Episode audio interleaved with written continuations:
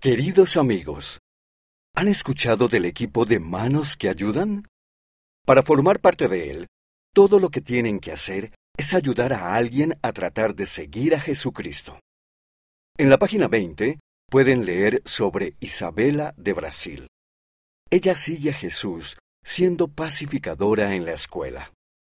Luego, diríjanse a la actividad Encuéntralos en la página 16 para descubrir a unos niños de la primaria que ayudaron a recaudar dinero para un hospital hace 100 años este mismo mes.